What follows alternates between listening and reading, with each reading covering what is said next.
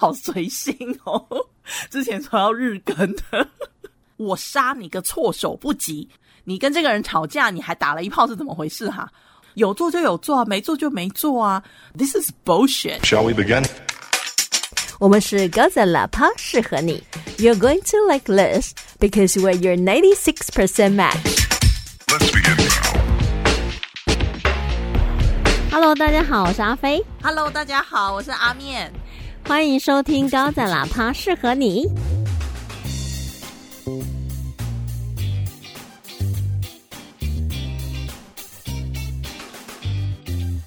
哎，明明今天应该是你的独角戏，我干嘛来插花啊、因为我想要请你来帮我，就是壮壮胆一下。我自己也没有胆呐、二人无胆，你不知道啊？啊，没关系，我就把你当门神好了。门神。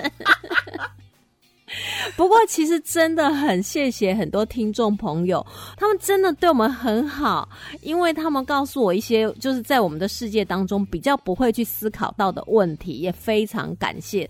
其实我真的觉得说，呃，当妈妈的人，他们的心真的都很温暖，而且很包容。哎，因为不止一个听众来跟我们讲说，呃，关于那个什么还原人生第一集的时候啊，讲到那个喂母乳的问题。对，其实你知道那时候，因为那个奖学金妈妈，她可能就是小孩子在哭，然后剧情走到那里，她就直接在大家讨论募款参会的时候呢，就直接坐在那里就开始喂母乳。那因为是分享到这个剧情，可能阿面当下是有一点点惊讶的，所以你当时说了一句话说。我就说，我因为我真的被吓到，所以我就想说，为什么不去厕所喂就好了？哎、你知道，其实我们在录音的那一天，我听到这个的时候，我那一下是觉得说好像不太 OK，因为我有一个朋友，他之前就是当妈妈，然后我们有讨论过这个问题。他说：“你不会在厕所吃东西吧？为什么妈妈要到厕所去喂母乳呢？本来就是在公共场所呢，是需要有一个专门的哺乳室。”我那时候是从我朋友那边听到这些话，然后我就觉得说：“对啊，我们不会在厕所吃东西，那我们为什么要求小 baby 在厕所喝母奶？所以当下我听到你讲的时候，我一晃神，我又想起当年我朋友跟我讲这些事。但是因为你知道我们在讲剧情的时候是太激动了，就一直走下去了。可是这真的就是要跟大家就是抱歉说，哎、我们真的应该要呃，我觉得。其实这边我也要我也要讲一下，就是我后来听众他这样跟我讲的时候，我就回去的去听了一下，我自己也蛮惊讶，说我为什么会讲说干嘛不去，为什么不去洗手间？因为说实在话，就是我有同事跟朋友，他们都在我面前哺喂过母乳，我其实完全没有那个看剧的那个尴尬感呢。我后来我就一直在检讨我自己说，为什么同样都是喂母乳这个动作，我却有这么南辕北辙的情绪呢？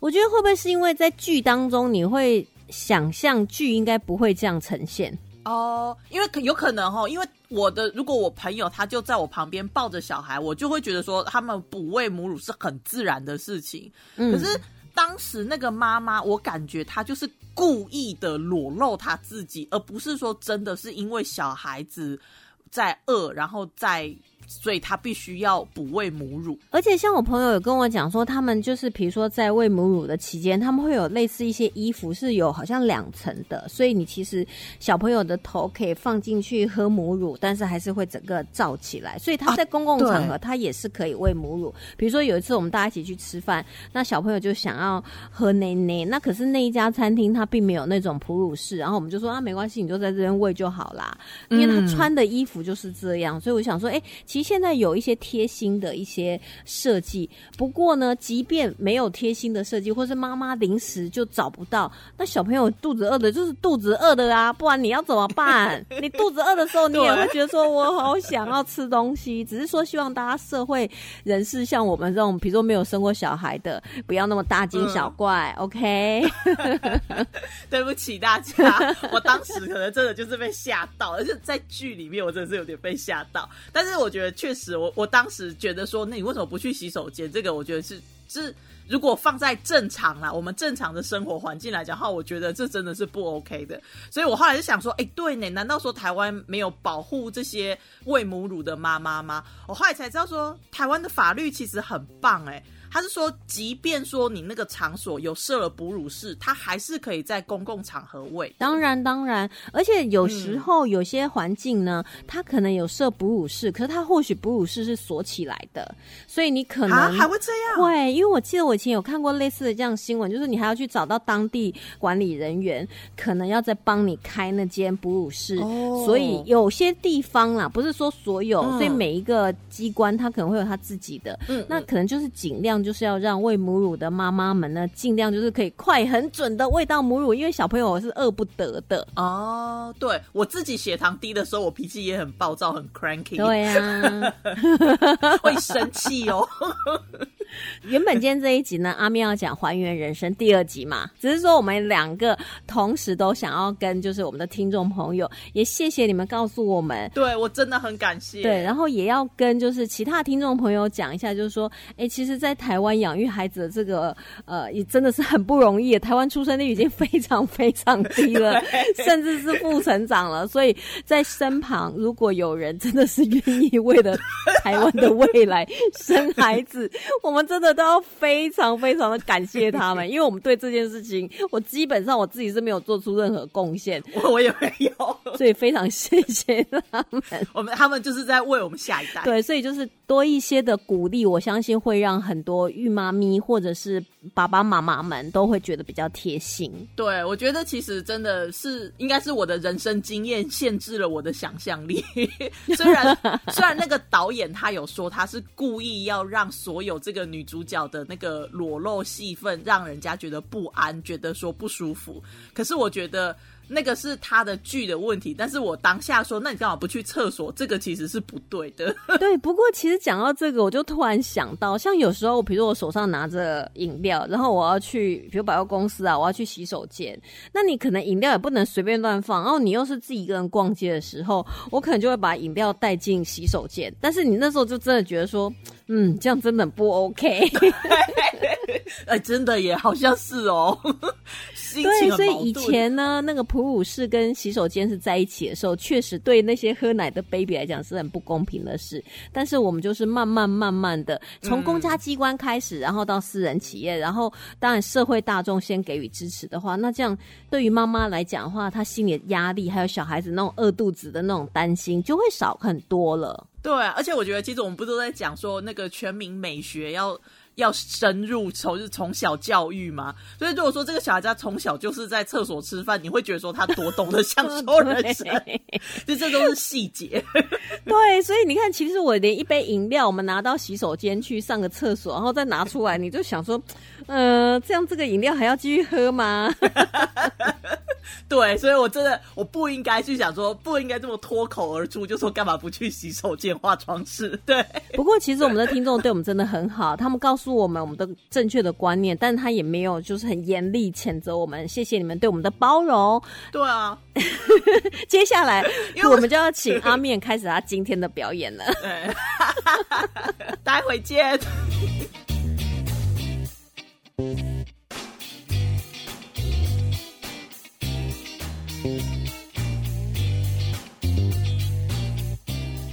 在啊，我们接续上一集阿飞讲完的第一集下半嘛，对不对？然后呢，故事就停在说，女主角她找不到自己的老公，噔噔，吹不掉安诶，这类尴尬，实在是就恐怖的呢。我们可以从画面看得出来，她当然就很紧张，而且也想不明白。可是呢，在这里啊，他还是属于比较担心的状态，所以呢，他就去找他儿子，问说：“哎，你爸今天出门的时候有没有觉得怪怪的？”儿子说：“没有啊，看起来都很正常啊。”那他就想说：“哎，那还是说你可以截你爸的手机，我们来看看说到底他发生什么事啊？怎么会没带手机？然后又打电话又找不到人。”结果他儿子试了几次，说呐没有办法。看来这个爸爸很认真的在锁手机哦。”因为他们找不到 Jonathan，找不到男主嘛，所以呢，那个女主角她就下楼去啊，就是有点心烦意乱的在切电视。大家都做过这种 channel surfing 嘛，就是拿到遥控器就拼命转转转转转，据说是一种就是不安的表现，这样。但是其实也很情有可原啦，因为毕竟你一直以为自己的老公是去开会的，所以他怎么会找不到人呢？那他在新闻呢，他就切到了一当地的新闻嘛，然后就讲到说啊，这边的有一个那贵族学校的妈妈被人家就是残忍杀害啊，然后她的那个伤口全部都集中在脸部啊，就让我想到说，哦，我们之前看的一些那个呃犯罪心理学就会讲到说什么，如果说这个凶手他跟这个受害者是有那种私人恩怨的话，通常。这种在激情下的犯罪都会往这个脸去，就是你可能生气他吧，那看到了都不开心，然后就会拼命的往脸去砸，想要抹除这个人的痕迹。所以我当时我在想说，哎，难道这就是认识的人做的吗？哎，你好。隔天呢，妈妈这个女主角就带着她的儿子啊去上学。那她去上学之后呢，外面学校外面就挤满了这种记者。他们就是在走进来的时候就想说：“哎呀，怎么会这样？怎么造成了这样的一种不好的这个轰动嘛？”那他们走进来之后呢，有一些妈妈们，他们开始就是聊起了八卦出来。他们就讲说：“哦，我觉得哈，一定就是老公干的。”其中有一个人就说：“哎，我见过她老公呢，吼，我那个时候看到吼，就觉得这个人一定心术不正或怎么样。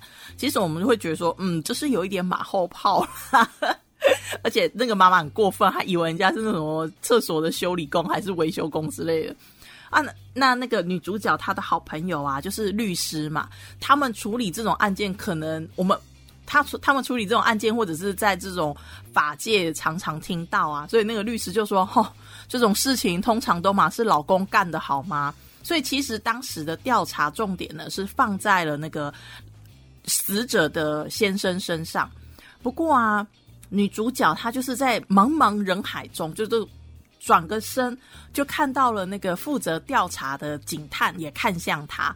然后，但是他们两个人当时的那个眼神接触，让人家觉得说，嗯，好像有点猫腻，并不是说他们两个人认识或什么，而是你会觉得说，感觉这个警探对女主角不是那么的一视同仁。你会觉得说他在审问的时候，就好像特别针对女主角了。然后呢，这样子在远处观察的时候，好像那个眼神也很犀利，就是那种 I am watching you 那种感觉，你知道吗？所以就觉得说，有必要这样吗？人家也是。就是他也只是这个学校的家长而已嘛。然后后来呢，这个妈妈这个女主角哦，后来呢，这个女主角她就去上班嘛。她去上班的时候啊，她就请她的助理就说：“哎，你帮我联络一下我老公的同事。”那之后呢，她就去看她的病人嘛。这一次呢，这一对就是第一集也有出现的，在讲偷吃的这一对啊夫妇档。其中偷吃的那个人就在讲说：“也许我并不是真的喜欢对方，也许我只是爱上了这种偷吃的感觉，这种秘密的感觉。而且他他就说我并不是一个我我想要打破别人对我的既定印象，我也想要使坏呀，我也想要就是变得 dangerous 这样，因为我不想要成为人家眼中的乖乖牌。”那这个时候呢，那个女主她的那个表情，她就是她也是听着，可是你就会觉得说，她好像就是若有所思这样子。后来啊，下了班之后呢，她就去看，她就去那个江纳森的医院工作的医院嘛。然后远远的，她看到一个背影，她心想说啊，老公回来了。可是呢，这个人他一转身就啊，不是，只是一个穿着大衣，然后背影像他先生的人。然后她就想说，damn。但是她就是走进去，然后呢，就找到她老公的同事，就问他说：“哎，你有看到 Jonathan 吗？我怎么都联络不上他？”然后那那个同事表情就超奇怪的哦，这一段真的很精彩。他就突然的变成就是说，因为其实他先生在那边工作那么久了嘛，他们基本上也应该是熟悉的啦。因为你看那个打招呼啊什么的，你会觉得说，其实他们是有交情的。可是当下呢，当他问到说：“你知道我老公的行踪吗？”那个同事呢，他就是整个就是呃，Well，我我我我不能讲哦，这个事情我都不能说，不好意思哦，我要先离开了。然后他就说：“你干嘛这样子？我只是想问说，他去克里夫兰的，你有没有联络到他呀？”然后他的那个同事就说：“克里夫兰，他去克里夫兰干什么？”等等，如果你是以医生的身份代表医院去参加这个会议，你的同事怎么可能会不知道呢？这一一听就是有鬼嘛。然后呢，他就说去参加那个肿瘤会议呀。那结果那个同事就呃我我我不能够对这件事情发表任何意见了。我们已经被下了封口令了，我我得走了，拜拜。然后他就闪。这到这边，你就会觉得说太奇怪了吧？你到底是什么职责去参加什么行动？你只是医生而已呀，为什么会有人就是对你的同事下封口令，不可以交代你的行踪？这很诡异吧？对不对？正常人不会有这种感觉啊。如果你是医生的话，除非你是去。啊不，我真的很难想象，除非你是去帮正要开刀吗？Anyway，如果我们听众有医生，然后他知道说在什么样的情况之下必须要签保密条款啊，就是不能讲行踪的话，麻烦让我知道一下。我真的很好奇，但是正常来讲，大家听到应该就会觉得说这里很诡异。那确实也是，反正现后来女主就觉得说非常的奇怪，但是因为。当下呢，太多奇奇怪怪的事都搞在一起了，有没有？就是比方说同，就是儿子的同学家长被杀呀，然后自己也跟这个人好像有一点点小小的接触啊，后来又找不到自己的老公，在这种关键时刻点，然后呢，老公的同事又表现的这么奇怪，反正呢，他一整个就是觉得懵了。那但是因为他已经跟他爸爸约好了要去吃要吃饭嘛。所以啊，他就带着他儿子，然后呢，就去他爸爸家。那女主角的爸爸呢，看起来就是那种有钱人家，你知道吗？感觉就是那种上流社会出身的，确实就比较贵气一点。但是他也就是他他们也就是说啊，也关心他女儿嘛，就问他说：“你跟你老公最近怎么样啊？还好吗？”那他的女儿呢，其实我觉得这一点也很好玩，因为你你爸问你，你感觉看起来你们两个人感情也挺好的。怎么反而会还是选择欺骗他说 never better？然后我就是想说，不可能再更好了。你现在找不到你老公，你知道吧？但是，但是我就觉得说，好吧，也许他们上流社会习惯隐瞒这种事情，就是这种鸡毛蒜皮的事情，我们就不要嗯去影响老人家的心情了吧？这种事情我可以解决，no problem 的。然后他就想说，他就有点粉饰太平的说，我跟 Jonathan 很好，我们现在没有什么问题。那这个时候呢，他们的那个呃管家应该是女管家吧，她就上来，然后就说楼下有两个警察找你哦，小姐。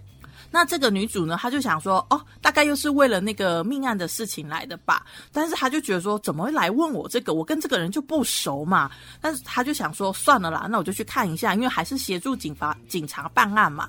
她下去了之后啊，这两个警察也是客客气气的，但是就说。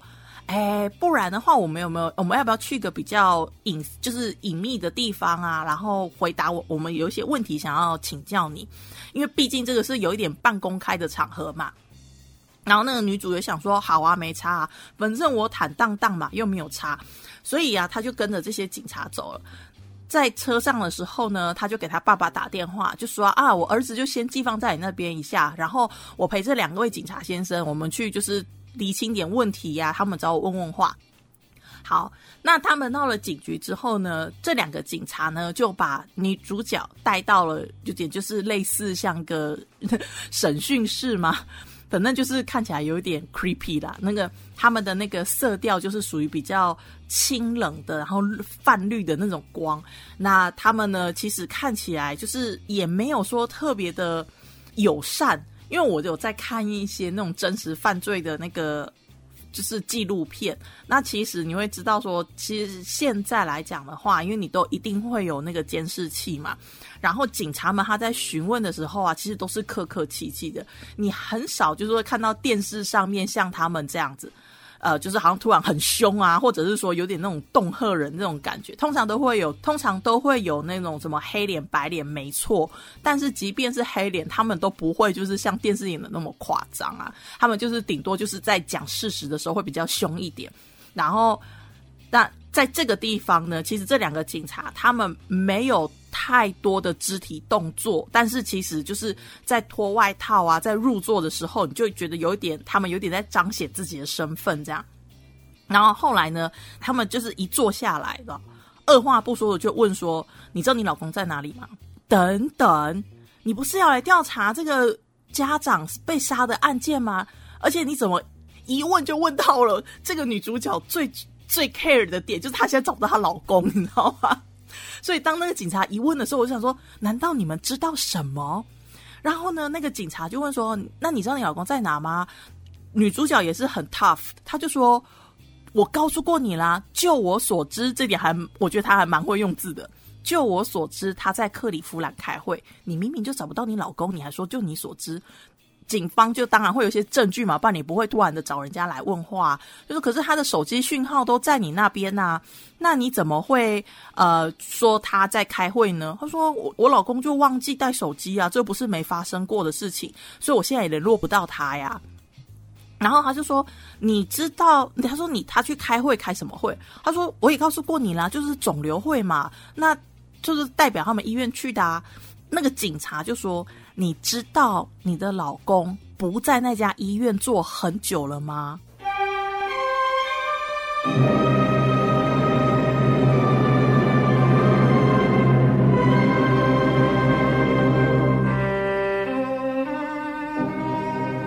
等一下，之前他的同事讲的只是说他被下了封口令，不能够去讲或者是讨论关于 Jonathan 的事情。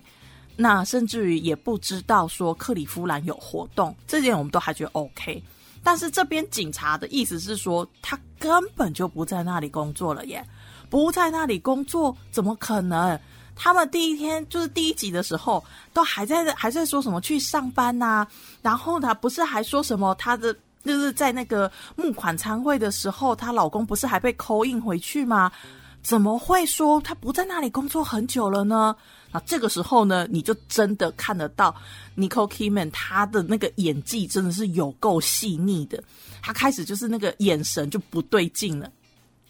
这边我跳一下，就是其实啊，在拍大荧幕这跟在拍小荧幕的时候，他们会有一些差别。在拍小荧幕的时候，这样像尼可基曼，他这次他在采访的时候，他就说，这一次他们大量的用了这种近距离的取景，所以啊，其实。对他来讲很挑战的原因，是因为说他每一个表情，他自己也说，每一个表情你都要做的很到位，你必须要让观众跟你有同样的感觉，所以你会发现说他的演技非常的有渲染力，他在慌张的时候。你真的可以感受得到他的那个微妙的情绪转变，所以这一段审讯呢，它其实是非常的精彩的。现在警察把这个事实丢到你脸上，你老公根本就不在那里工作，你知道吗？他就是说，他就是愣住了嘛。那愣住了之后，说警察就是一副那种说，哈，看来你不知道，那你知道他为什么会离职吗？然后他就又又愣住了，但是呢，他就警察自己就讲，他就说，你老公是因为跟病人家属，就是因为医院他一定很注重病那个什么医患关系嘛。可是呢，在这一个案例里面，Jonathan 跟他自己病人的家属有暧昧，甚至于有违反伦理道德的关系。那这样的话呢，其实就其实蛮严重的嘛。女主角呢，她在这个地方她就是愣住了，但是其实她也想一想，也知道，然后呢，她就开始就想说什么，This is bullshit，This is bullshit。呃，因为导演的运镜的方式，他是让你就觉得说他好像在低估，在自己跟自己讲话。可是其实我们在画面中看是看到说，就是他好像有点虚实之间的切换呐、反正呢，他后来呢，那个警探就告诉他说，事情的来龙去脉就是她老公跟这个死者因为有暧昧、有婚外情。然后呢，才会被医院解职，被医院 fire 掉的。那既然你是人家的小王，这个情妇死了的话，你的嫌疑就一定超大的吧？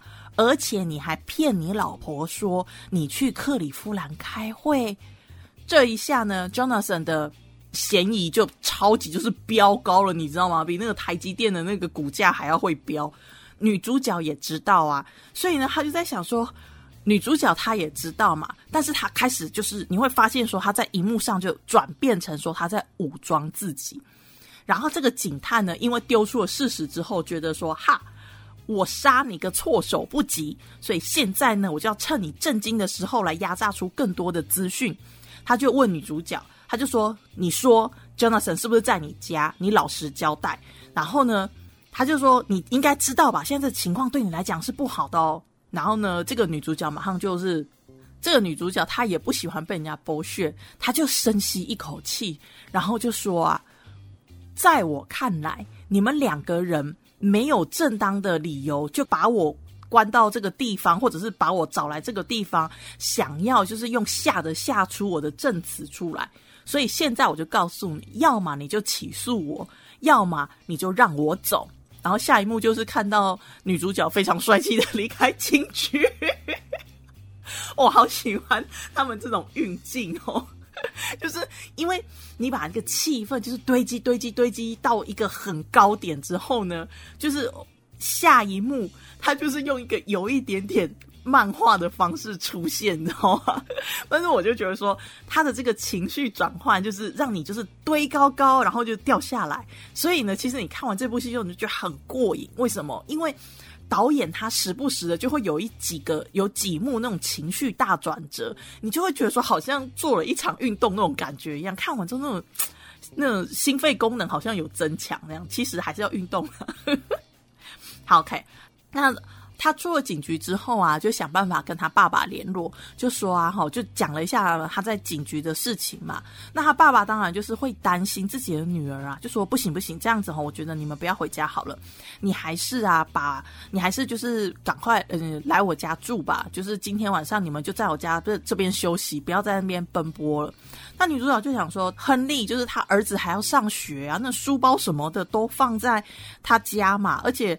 他说他还是要回去打包一些东西，然后呢再回去找他爸，这也合理啦。他回去了之后啊，他就本来就在倒在床上，我就想说，是不是下一幕就要哭了？你知道了吗？就觉得说我这么爱你，你为什么要这样背叛我的信任？你怎么是这样的人？结果没有哎。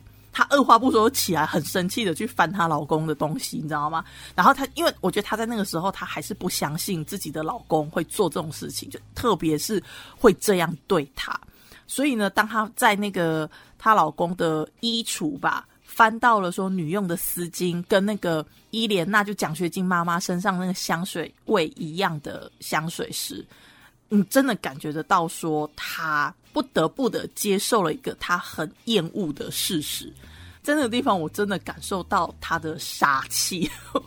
我觉得 Nicole k i m a n 真的很适合这个角色，他也可以很天真，可是他也可以很霸气，而且呢，你会觉得说他在转换之间真的做得很好。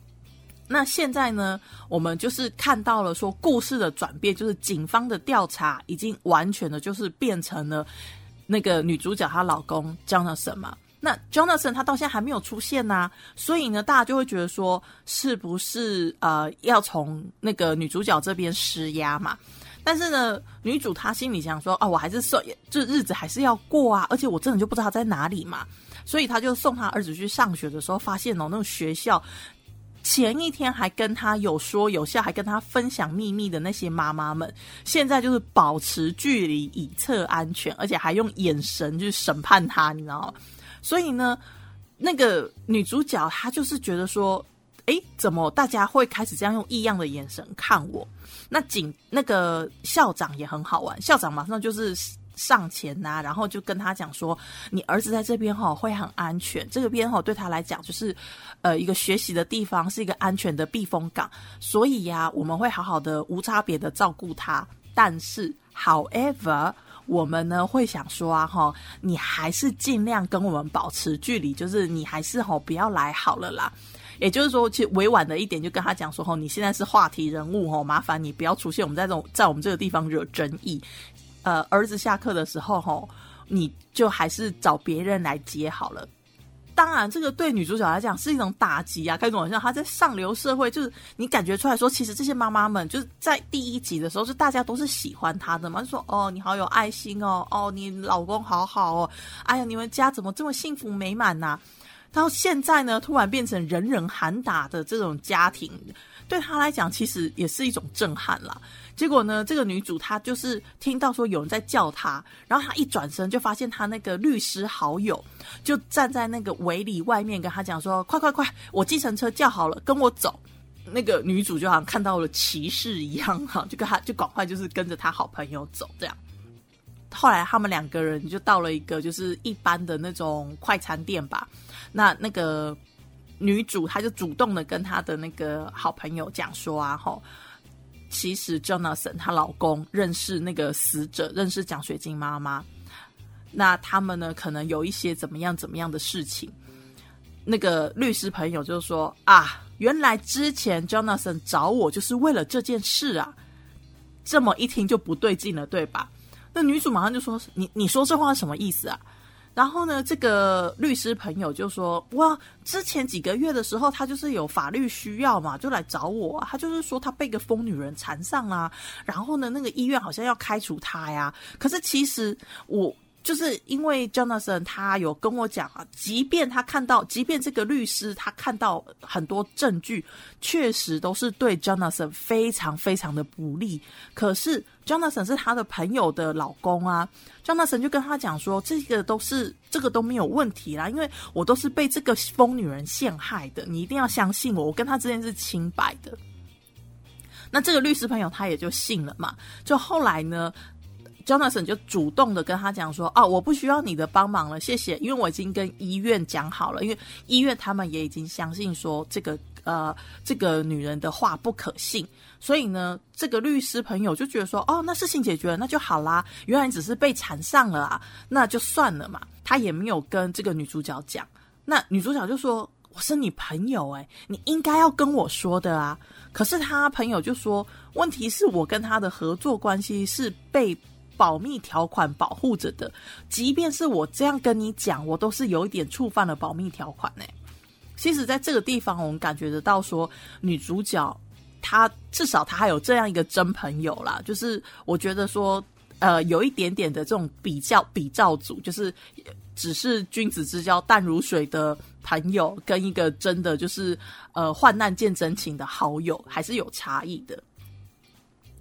那还有呢，就是后来呀，这个呃女主角的爸爸，毕竟就是在上流社会打滚的，就那种老油条了，他就跟他讲说：“哈，你呀还是需要请一个律师啊。”那但这个女主角就跟他爸爸讲说：“我不需要请律师吧？我我们又没有做什么事情，我要律师干什么？”那他爸爸就说：“你知道吧？现在你老公。”是被当成这个命案的头号嫌疑人呢？这个你找不到的老公跟这个人有过奸情，然后现在这个女生死了，你老公也找不到，你当然需要律师啊。但是呢，我们呢就会发现说，这个女主啊，她在这一点来讲的话，她还是很相信自己是不需要被律师保护的啊。其实啊，我真的有时候吼，我就说真的自己。我有时候真的自己想一想，就是人的这个自信哦，真的是一个蛮奇妙的情绪。有的时候你会看到有些人，他就是很自信的讲一些很剥削的事情，然后就想说这种话你怎么有脸说得出口啊？但是人家就有脸说啊，他不但有脸说，旁边的人还买单，那你就想说 OK 好哟，但是。这通常这种人啊，我们在剧里面可能你可以看到一些正义伸张的过程，可是其实有的时候，这种故作自信的人，他因为透过痛啊，他因为透过吹牛啊，膨胀自我啊，然后得到的好处，得到的社会福利，通常都是没有受到制裁的。所以有的时候吼，我就是常常时不时的会想到那个上一代的 The Day Show 的主持人 John Stewart。John Stewart 他在走之前，他就是呃对他的听众讲说，不要忍受 bullshit，就是当你听到 bullshit 的时候，你就要讲讲出来说 This is bullshit。但是 But anyway，我们通常啊，有的时候就是为了要息事宁人啊，或者是为了，或者是为了这种表面的和平，我们都会就是啊啊，他就是在自我感觉良好了，就算了算了。所以在这一点来讲的话，这个女主角她也让我觉得有一点自我感觉良好。因为如果是我的话，我一定会二话不说就是找律师，而且我当我发现我老公不在的时候，我很有可能就会打电话报警。不好意思哦，我就感觉，我感觉就是那种大难来时各自飞的那一种。Well，不是啦，而是说哈，那老公不见的时候，你当然也会想要透过公权力、或警方啊帮忙找到嘛，对不对？有做就有做，没做就没做啊。后来这个女主啊，她离开她爸那边之后啊，她呢就回到家，就回到家之后发现警察居然在大动作的搜查她家。通常呢，我们这样讲好了，就是警察要搜查你家，他需要搜索令。他的这个搜索令是由法官签下来的。那这个法官他并不是说哦，我跟你关系好我就签给你。当然，很多时候人家会就是电视上会这样子演，就是好像省掉了很多过程这样。可是其实呢，警方他是必须要先去搜证，搜证了之后呢，他才有办法就是拿这些证据去说服法官说，呃，请你给我这个搜索令，因为我们觉得说他很有他嫌疑很高。你说服了法官之后。警察才可以带着这个搜索令，然后进去你家搜查你的东西，然后找到更多的直接的证据。那现在就是到了这个地方，所以就是其实当人，所以为什么我们有时候看到说，哎，警察就去搜索，为什么在距那个地方的时候就显示说，大家好像就是都就已经认定说这个人一定有涉案，因为就是因为这样，因为警察他不能也不会。随便的就进到你家去搜翻你的个人物品，就是侵犯你的隐私啊！通常法官给了警察这样的权利的时候，就是表示他们已经掌握到了某些证据。那警察在那边翻的时候啊，女主角也是很恐，也是懵了。她其实她整她整部戏就是这一集里面有很多点，就会觉得说她好像某一个她认定的事实就是一直被推翻，所以你就觉得说她时不时的就是一直被挑被现实挑战。那 Nicole Kidman 真的也是演的很好，呃，一层一层的那种防备心就是被打破，然后又建立起来的那个感觉，我觉得真的是呃表现的很棒。那在这边呢，那个警察他就跟女主角讲说：“其实啊，我觉得吼，与其你那么讨厌我们，好像觉得我们在打扰你啊，我觉得你应该要更讨厌你老公呢。